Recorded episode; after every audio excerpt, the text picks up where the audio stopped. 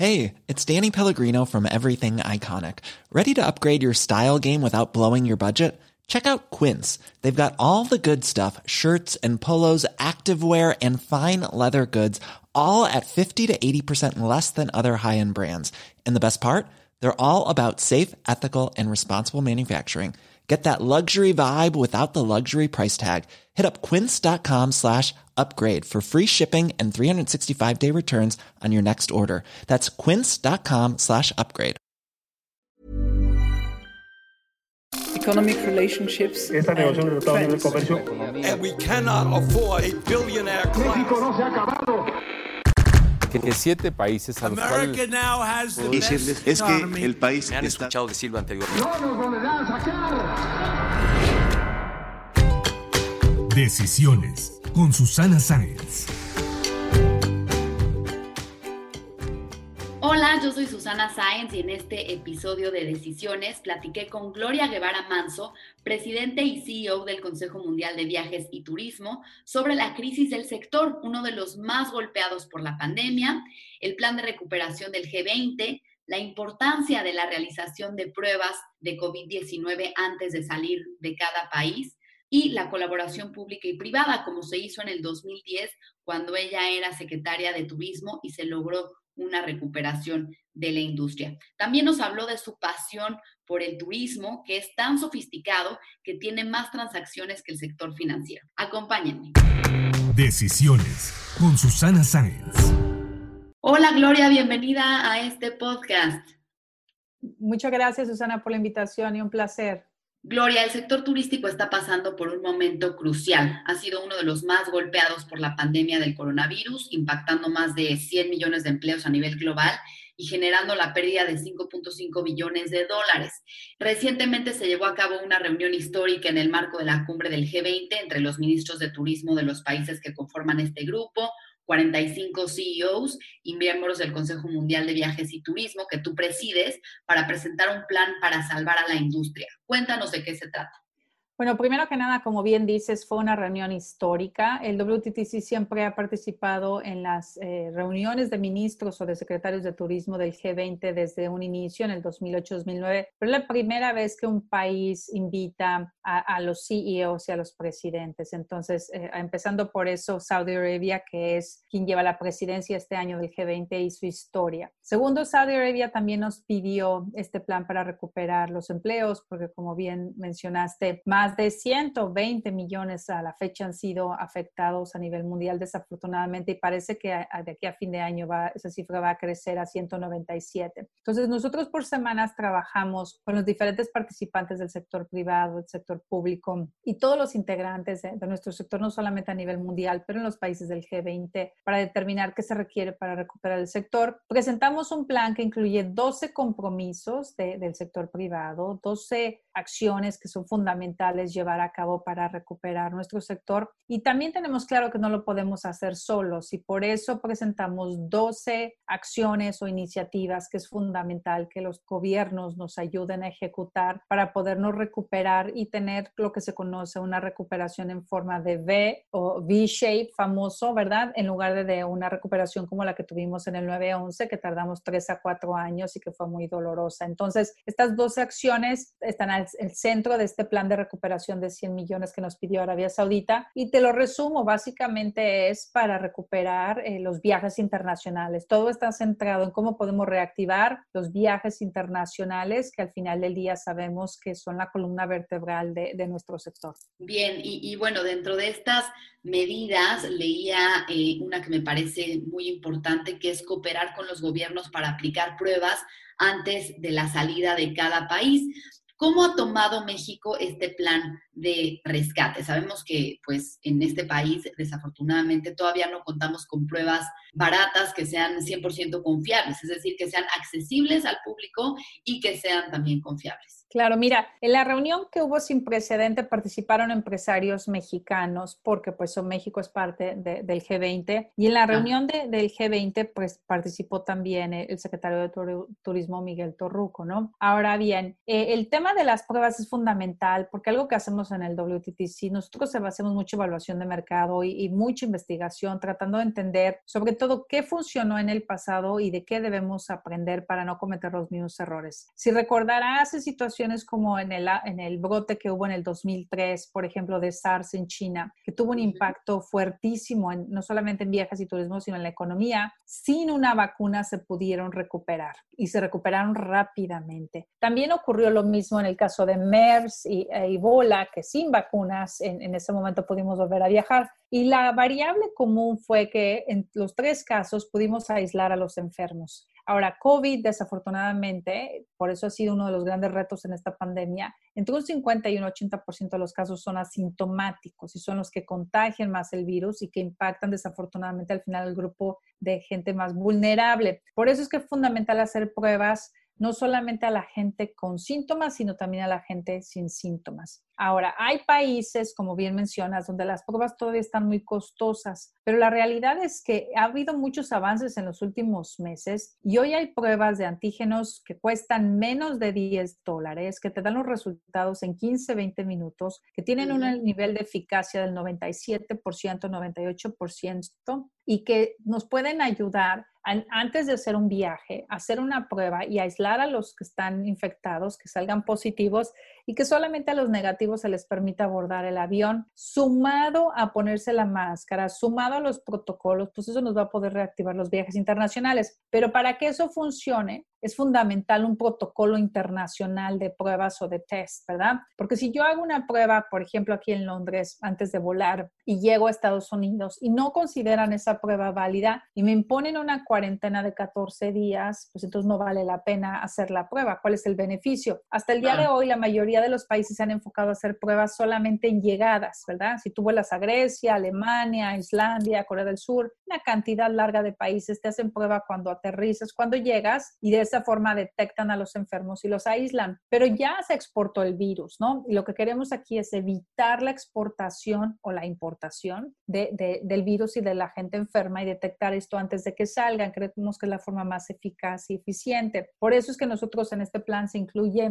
la importancia del eliminar las cuarentenas, o estos 14 días más bien de, de, que tienes que estar aislado y poner estas pruebas antes de salir con aplicaciones de contact tracing. Entonces, la mayoría de los países del G20 lo ven como algo favorable, algo bien, y está viendo muchísimo avance en ese tema y esperamos en las próximas semanas poder compartir más detalles, porque una de las soluciones son los famosos corredores aéreos. Estamos evaluando y viendo el corredor, por ejemplo, de Londres-Nueva York, donde no se necesita haber cuarentenas y con las pruebas antes de salirse suficientes, y de otros países en Europa con América, para darte unos ejemplos. Pero ¿por qué en México? Crees que no, no han llegado estas pruebas que son eh, pues más accesibles y que son pruebas rápidas? No sé por qué no han llegado. Yo tenía idea que las pruebas de Abbott, por ejemplo, que son accesibles y son rápidas, estaban aplicando en Cancún y en algunos destinos de, de México. Eh, no sé si, si estas ya nos están aplicando, pero yo creo que es, pues, es cuestión de coordinación. Lo otro que también es importante es como ha habido un rebrote en algunos países, pues la demanda ha incrementado. Tal vez ese sea el caso, que no haya disponibilidad de producción. Pero como te decía, está avanzando muy rápido, ¿no? Hay pruebas aquí en Europa ya hasta de 5 o 6 dólares, por darte un ejemplo. Entonces, esperemos que en las próximas semanas incremente la producción y, eh, y haya disponibilidad de esas pruebas. No, hay hasta de saliva ya hoy en día en algunos países. Ay, pues ojalá que pronto contemos con ellas en México con acceso a toda la población precisamente para reactivar sectores como el turístico. Y bueno, Gloria, hablabas de la experiencia en casos anteriores. Tú fuiste la cuarta mujer en ocupar la Secretaría de Turismo Federal en México en el 2010 y te tocó vivir un momento en el que se orquestó algo que le llamaron la tormenta perfecta para el sector, ¿no? Estuvo el brote de la influenza, también esta ola de inseguridad y también el impacto de la crisis financiera en Estados Unidos. Pero bueno, creo que nada que ver con la magnitud de la crisis actual. ¿Cómo ves la estrategia que se está llevando a cabo en el sector turístico en México actualmente con la experiencia anterior? Claro, mira, eh, como dices, en aquella ocasión nos tocó vivir la, tormenta perfecta. Yo pensé que había sido la mayor tormenta que me iba a tocar en mi vida y, como lo mencionas, nada que ver con lo que estamos viviendo. Bueno, lo que estamos viendo ahora es mucho más complicado porque es mundial y en aquella ocasión, por ejemplo, lo del H1N1 que nos tocó pues era regional, el tema de seguridad era local y la crisis financiera mundial sí ese era mundial, ¿no? Lo que en aquella época se tuvo eh, fueron dos cosas. Una es que hubo una coordinación internacional sin precedente. En, el 2008-2009 fue cuando la plataforma del G20 en realidad se, se creó, porque anteriormente a, esa época solamente eran los ministros o secretarios de finanzas de los países del G20, pero fue cuando se empezaron a involucrar a los líderes de, de, los países y, a otros em, integrantes de los gabinetes, ¿no? Y esa coordinación público-privado fue excelente para ponernos de acuerdo para salir adelante de la crisis financiera. Ahora, en México, a mí me tocó, como dices, el momento de la recuperación en el 2010, porque el impacto en el 2009 fue devastador, 6% del PIB en México, como saben, se cayó, pero la colaboración público-privado fue excelente y tan buena que nos permitió recuperarnos en, en menos de 18 meses. Cuando ves lo que ocurrió en el 2009 y luego los resultados del 2010 y el 11 en la economía de México, se nota claro que fue muy, muy rápida la, recuperación. Entonces, yo creo que es muy importante esa coordinación y, trabajar de la mano con el sector privado, proteger a los trabajadores y sobre todo coordinarse con, otros países. Esta crisis es, es, desafortunada porque muchos países, es entendible porque en el impacto similar a la del 9-11, porque lo que, lo que fue equivalente para el 9 a 11, por decirte algo, los ataques terroristas a la gente de seguridad, pues ha sido COVID ahora para la gente de salud. No estaban preparados, nadie estábamos preparados, ¿verdad? No sabíamos qué hacer, trabajábamos de forma independiente y por eso definimos protocolos independientes y por esta falta de coordinación tardamos mucho en recuperarnos. Ahora, en el caso de COVID, eso ocurrió. Cada país está decidiendo lo propio, cuidando a sus ciudadanos, definiendo y creando sus propias pruebas y eso ha sido muy doloroso durante todo este proceso. Yo creo que a, México, si, hay una observación que, podría dar, es que México tiene experiencia, por ejemplo, con pandemias como la tuvimos con el H1N1 y de forma efectiva, algunos estados, eh, no sé en el caso del gobierno federal, pero algunos estados han utilizado ese conocimiento, por ejemplo, para... Eh, eh, prepararse, ¿no? Vemos, por ejemplo, el estado de Quintana Roo, cómo se anticipó, cómo definió protocolos, cómo eh, definió la certificación para, sabía exactamente el impacto que iba a haber en el estado con el turismo internacional después del impacto de esta pandemia. Entonces, y ahí pues tenemos un gobernador que conoce perfectamente bien de turismo, ¿no? Lo mismo nosotros percibimos desde aquí que ocurrió en Baja California Sur o en Yucatán, pues hay mucho conocimiento del que se adquirió en el pasado que se está aprovechando para tratar de salir más rápido de esto. Pero desafortunadamente no vemos todavía eh, la coordinación pública-privada que nos permitiría movernos más rápido de, esta crisis. ¿Por qué no la vemos? No te puedo decir, no sé, no vivo en México, yo nada más te puedo decir lo que veo desde Londres, pero sí creo que hay una oportunidad ahí y también hay una oportunidad de, trabajar más en conjunto para salir más rápido ¿no? de, de la situación. También un organismo que se encargaba de promocionar a México en el exterior era el Consejo de Promoción Turística de México, en el que también estuviste al frente.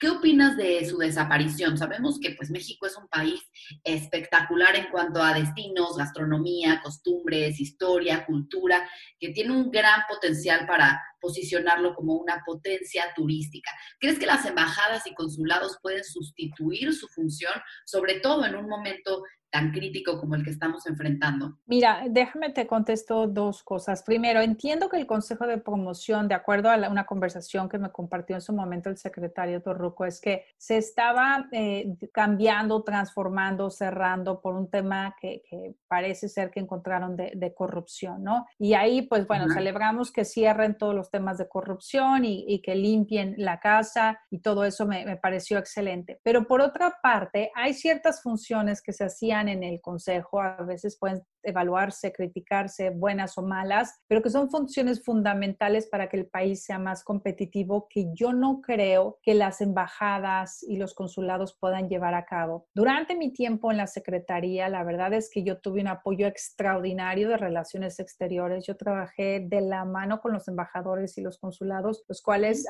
los cónsules hacen y los embajadores una labor extraordinaria representando a nuestro país en el mundo, pero tienen una agenda muy apretada y tienen una agenda muy complicada viendo por los mexicanos en el exterior, viendo temas de diplomacia, de negociaciones, de relaciones y lo último que tienen es tiempo para definir las estrategias de promoción. Lo que yo hacía en su momento es nosotros definíamos las estrategias de promoción y les compartíamos el material, por ejemplo, para cada vez que representaban a México y todo eso, pero era una actividad paralela, no una o la otra, ¿no? Ellos nos apoyaban, en la voz la extendían y nos ayudaban a cubrir en algunos casos en, en espacios que no podíamos cubrir.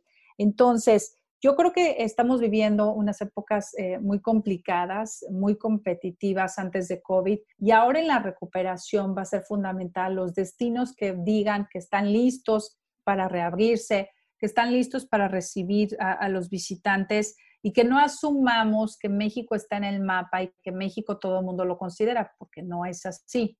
Hay destinos que, que hoy están mucho mejor posicionados y que se ve que han venido creciendo, hay nuevos destinos.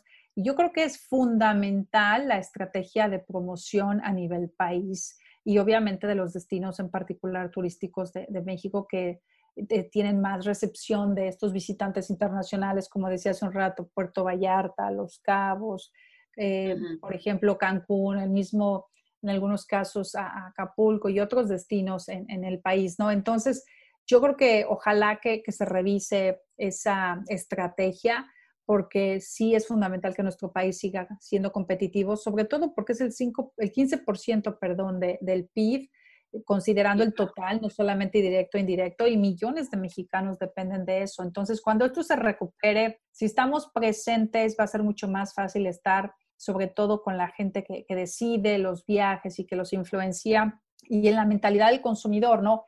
Para mí eso fue algo fundamental en la recuperación que mencionabas hace un rato en la tormenta perfecta. Como nunca se asignó un, presupuesto sin precedente para darle la vuelta a, a lo que estábamos viviendo. Y yo estuve en muchísimos foros promoviendo a México y hablando sobre todo con lo que se conoce como en el trade,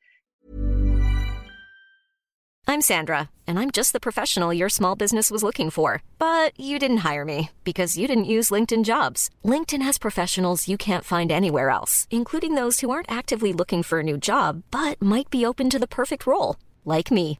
In a given month, over 70% of LinkedIn users don't visit other leading job sites. So if you're not looking on LinkedIn, you'll miss out on great candidates like Sandra. Start hiring professionals like a professional. Post your free job on linkedin.com/people today.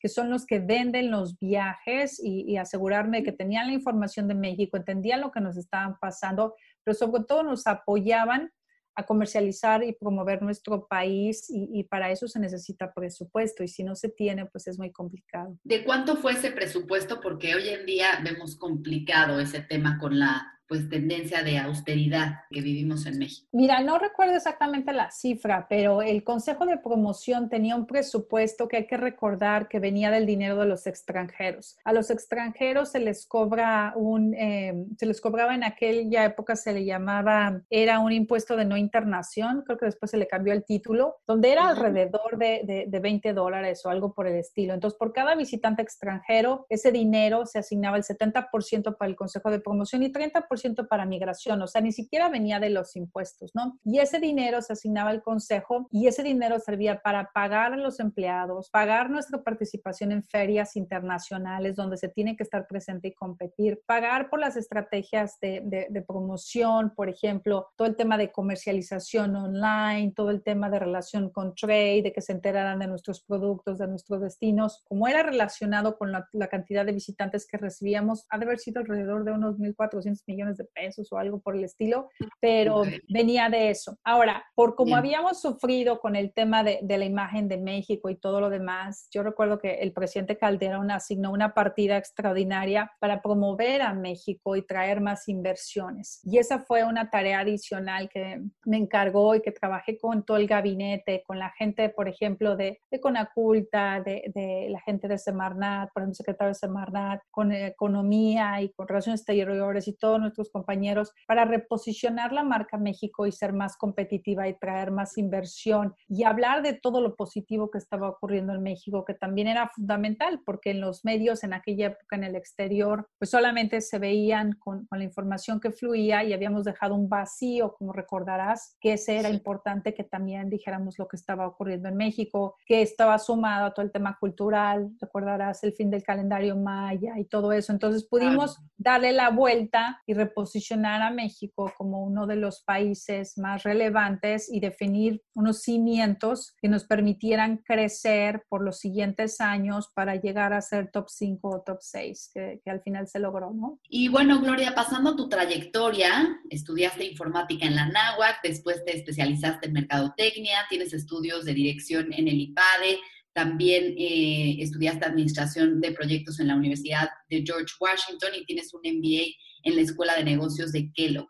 ¿Cómo te metiste al sector turístico y cómo llegas a ser presidenta y CEO del Consejo Mundial de Viajes y Turismo, que sabemos es el único foro que representa al sector turístico privado a nivel mundial? Claro, mira, muy interesante pregunta, porque como dices, este, por profesión soy informática y siempre me ha encantado la tecnología y, y, antes era algo a lo que me dedicaba y ahora es como mi hobby, ¿no? Pero por otro lado, en mi familia siempre hemos viajado, mi papá es un militar retirado y si tienes alguna conexión con militares, él es un eh, general retirado que pues nos tocó vivir en diferentes partes del país, ¿no? Nos movíamos por todas partes y algo que, que siempre nos inculcó pues es conoce tu país, viaja, aunque sea con un presupuesto muy modesto, visitábamos los pueblitos, visitábamos diferentes ciudades y, y aprendimos que cuando viajábamos teníamos las mejores experiencias, ¿no? Es cuando, eh, las, te juro, las mejores memorias que tengo de mi infancia es viajando con mi familia y visitando estos lugares mágicos en México o, o, visitando otros lugares, ¿no? Entonces siempre fue mi pasión los viajes y de hecho mis hermanas comparten eso y mi mamá también. Entonces, de alguna forma, en algún momento tuve la oportunidad dentro, cuando trabajaba en el mundo de tecnología, de apoyar a una empresa que se enfocaba en tecnología para los viajes. Y eso fue Ajá. lo que de alguna forma me enganchó y dije, me encanta, es un sector súper avanzado tecnológicamente no nos damos cuenta de todo lo que ocurre detrás. A veces la gente piensa en turismo y viajes y piensas en la margarita y la playa, y no es así. Es de los sectores más sofisticados que existen. La base de datos privada más grande del mundo la tiene una empresa de nuestro sector, por ejemplo, y es mucho más avanzado en transacciones que hasta el sector financiero, por darte una idea. Entonces fue por eso que, que me invitan a trabajar después de que eran mis clientes a una empresa de tecnología, que en este caso es un globalizador, que después creó una plataforma de viajes y que servía a las agencias de viajes. Entonces me tocó aprender toda la cadena de valor, cómo se venden los viajes, cómo se promocionan, lo interesante que es y, y enfocada en resultados. Después tengo la invitación de, del presidente Calderón cuando le di mi opinión de las cosas que estaban funcionando y no funcionando. Me invita a ayudarlo eh, a, a resolver algunos de estos temas y la verdad es que me encantó porque tomas decisiones que impactan a millones. Es un sacrificio muy grande la gente que trabaja en el sector público, pero te cambia la, la perspectiva y, y te cambia el, el, panorama, ¿no? Después de que salí del gobierno, que, que, fue algo muy intenso, yo digo como otra maestría en turbo en tres años que no tuve ni vida ni, ni descanso y sacrifiqué hasta mi familia, me puse a, a, un año, no, no trabajé en el sector porque respeté la veda, di conferencias pro bono en el mundo, pero estuve trabajando en, en, en tecnología y luego me invitaron a Harvard como asesora en la Escuela de, de Salud Pública por todo el tema de sustentabilidad. Y bueno, luego que, que yo siempre he tenido contacto con este sector a nivel mundial. La realidad es que cuando yo llegué a la secretaría, yo era alguien ya conocido en, en turismo y tenía mis contactos y mis relaciones porque yo venía de, del sector. Entonces, utilicé de alguna forma ese conocimiento y esos contactos pues para el beneficio de, de, de mi país y el beneficio de, nuestro sector, entendiendo perfectamente bien nuestro mercado más importante emisor, que es Estados Unidos. Yo ya había vivido en Estados Unidos y entendía perfectamente la mentalidad y cómo se venden los viajes, pero también tenía relaciones por todo el mundo. Esas relaciones y amistad las mantuve durante la secretaría y cuando salí. Y después de, de dos años de haber salido fue que me buscaron algunos CEOs para ver si estaba interesada en liderar esta organización, que la verdad fue un honor y no me lo esperaba y en un corto tiempo mm, me volaron con mi familia a Londres para ver si nos gustaba y nos interesaba y bueno, el resto es historia. Desde el 2017 vivimos aquí y ha sido una gran experiencia. Nunca me imaginé que nos fuera a tocar un reto como el COVID, pero bueno,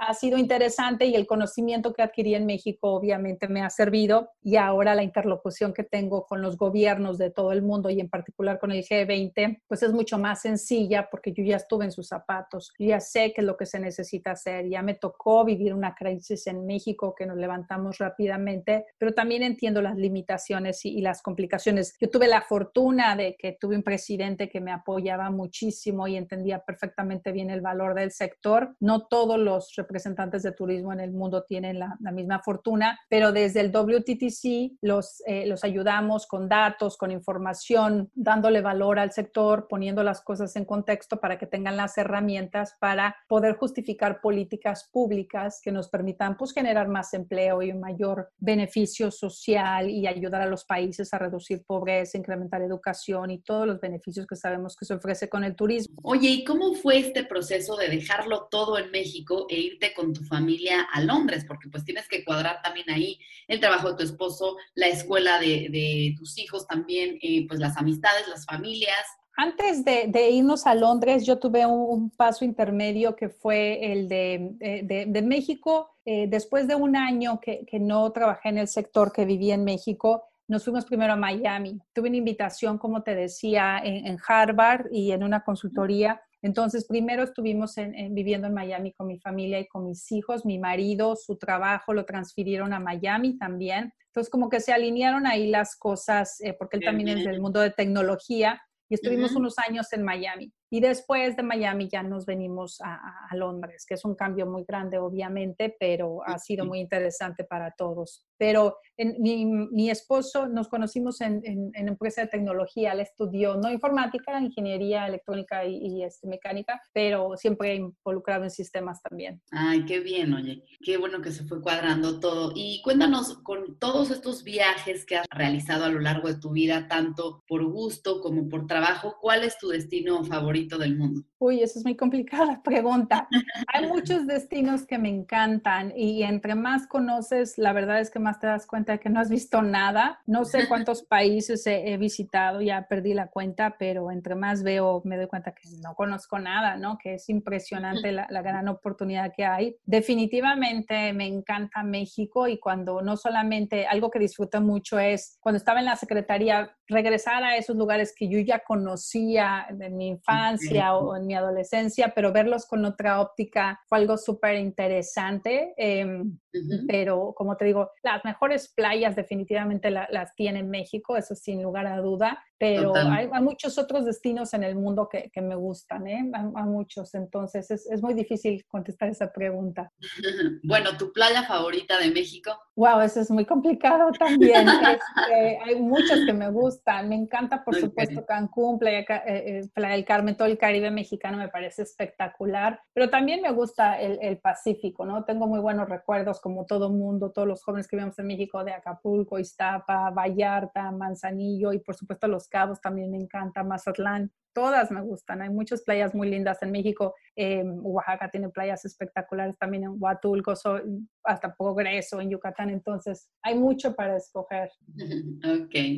Oye, y bueno, como sabes, este podcast se llama Decisiones. Hace unos momentos me decías que has tomado decisiones que impactan a millones en puestos que estuviste. ¿Cuál ha sido la decisión más importante que has tomado en tu vida? Pues mira, muchas decisiones. Decisiones, por ejemplo, el aceptar em, eh, la oferta de, de, la secretaría, por ejemplo, esa fue una decisión muy importante porque fue un gran sacrificio familiar y, personal, pero al final fue una decisión muy, muy satisfactoria, ¿no? Cuando estuve en la Secretaría, pues muchísimas decisiones que, que me tocó tomar, desde el relanzamiento de los pueblos mágicos, que era un programa hermoso, pero que no había despegado como se esperaba y que millones de personas eh, después dependieron de él y a pesar de que había muchas críticas de todo, creíamos que era lo correcto.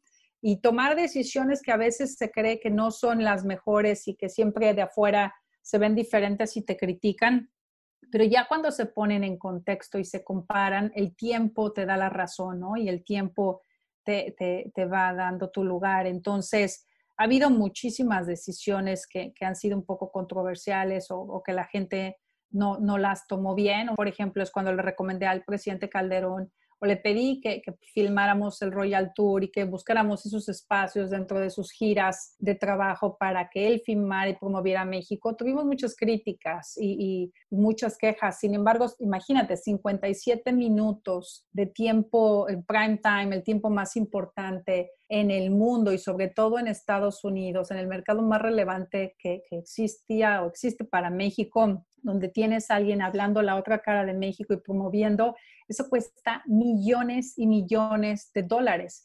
Y a nosotros nos costó pues, el espacio del presidente entre las giras. Esa es una decisión que fue muy difícil, que costó mucho trabajo y que al final del día él accedió y que ha pagado a México con creces, ¿no? Porque todavía hasta el día de hoy hay gente que me hace referencia de, ese especial, ese documental que se filmó, para darte una idea, hay jefes de estados como el de Israel, como el de Polonia, por mencionar algunos, que han filmado gracias a que vieron el de México y vieron el impacto positivo que se tuvo en México después de eso en cambiar nuestra imagen, ¿no? Hubo 250 repetidoras y para darte una idea, pedían el que volvieran a pasar el programa y que volvieran a pasar el programa. Entonces, pero en su principio, pues fue difícil decisión. Entonces, ha habido muchas decisiones complicadas que, que tienes que tomar, pero yo creo que lo peor es no tomarlas, ¿no? Las tomas con la información que tienes, irte vivir al extranjero es otra decisión complicada o aceptar un empleo o, no, es otra decisión complicada, pero yo creo que pues todos tenemos que tomar decisiones, así sean fáciles o, difíciles, la mayoría de las veces son difíciles.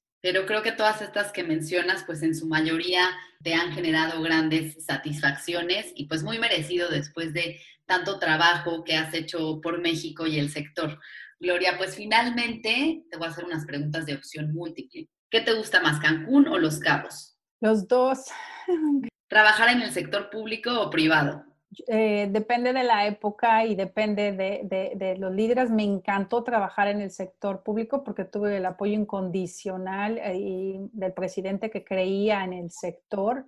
Me encanta trabajar en el sector privado porque nos movemos más rápido. Entonces depende del momento. En los dos me ha gustado mucho. ¿El alquimista de Paulo Coelho o Sálvese quien pueda de Andrés Oppenheimer? Los dos me encantan. El alquimista marcó mi vida en un principio porque la historia es muy linda y te da otra perspectiva. Yo soy fan de Andrés Oppenheimer, escribe unos libros que te encantan y, llaman mucho la atención y creo que él fue un poco innovador con, con la perspectiva de sálvese quien pueda, ¿no? Y, los libros que ha escrito han sido muy interesantes. Pero el alquimista se lo recomiendo para todas las edades y el sálvese quien pueda es para que quiera alguien entender un poco el futuro. ¿Tortas ahogadas o carne en su jugo? Ese está más fácil, tortas ahogadas. ¿The Crown o Downton Abbey? Ah, The Crown. Y ha sido muy interesante. Te voy a decir, yo no conocía la historia de este país, pero después de ver The Crown te cambia la perspectiva, ¿eh? Y ahora todo lo que veo en Crown me trato de visitar. Eh, ¿High Park o Regent's Park? High Park, yo creo. High Park me encanta eh, andar en bicicleta y sobre todo con todos los museos que, que tiene alrededor. Es una zona impresionante. ¿Portobello Road Market o Camden Market? Cualquiera de los dos me parecen muy bien. Muy bien, pues muchísimas gracias Gloria por tu tiempo. Qué interesante trayectoria y todos estos retos que has tenido eh, a tu cargo, sin duda, pues han sido muy interesantes. Y ahora todo lo que viene con esta recuperación del sector, esperamos ver eh, un caso exitoso en México y en todos los países de una industria que es tan importante para la economía global. Muchísimas gracias, Susana, por invitarme y muchísimas gracias por tu interés en este sector, que, que ojalá que nos recuperemos más rápido de lo que anticipamos. Te mando un abrazo. Si te gustó este podcast, recuerda suscribirte en Spotify, Apple Podcast o en mi canal de YouTube. Califícalo y comparte. También me puedes mandar tus comentarios o propuestas de a quién te gustaría que entrevistara en mis redes sociales. En Instagram y en Twitter me encuentras como arroba suscience y en Facebook diagonal suscience3. Nos escuchamos el próximo miércoles.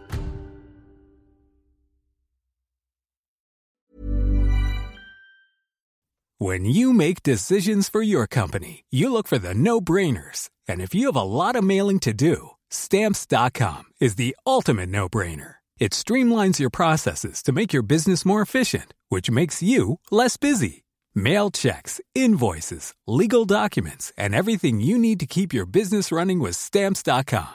Seamlessly connect with every major marketplace and shopping cart. Schedule package pickups and see your cheapest and fastest shipping options from different carriers with rates up to 89% off USPS and UPS rates. And with the stamps.com mobile app, you can take care of mailing and shipping wherever you are. Make the same no-brainer decision as over 1 million other businesses with stamps.com. Sign up with code program for a 4-week trial plus free postage and a free digital scale. No long-term commitments or contracts. That's stamps.com. Code program.